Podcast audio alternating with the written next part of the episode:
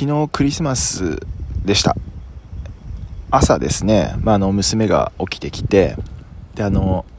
まあ、家族で妻と私と娘でなんかプレゼント朝開けようみたいな感じで、えっと、やってたんですけど、まあ、娘にはなんか僕からと妻からとあとは一応サンタさんからみたいな感じであのプレゼントあげてすごい喜んでたんでよかったななんて思ってたんですけどまさかのですね妻が一応僕用にもプレゼント用意してたんですよね。もう本当背筋が凍りましたよね。僕何も用意してなかったんで。もう本当暖房ついてるのかちょっと怪しいぐらいやばってなったんですけど一応妻の誕生日が1月なんですよ。で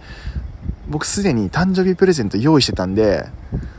これちょっとないの微妙だなと思って用意してた誕生日プレゼントをクリスマスプレゼントっていうことにして渡したんですよね。いやー危なかった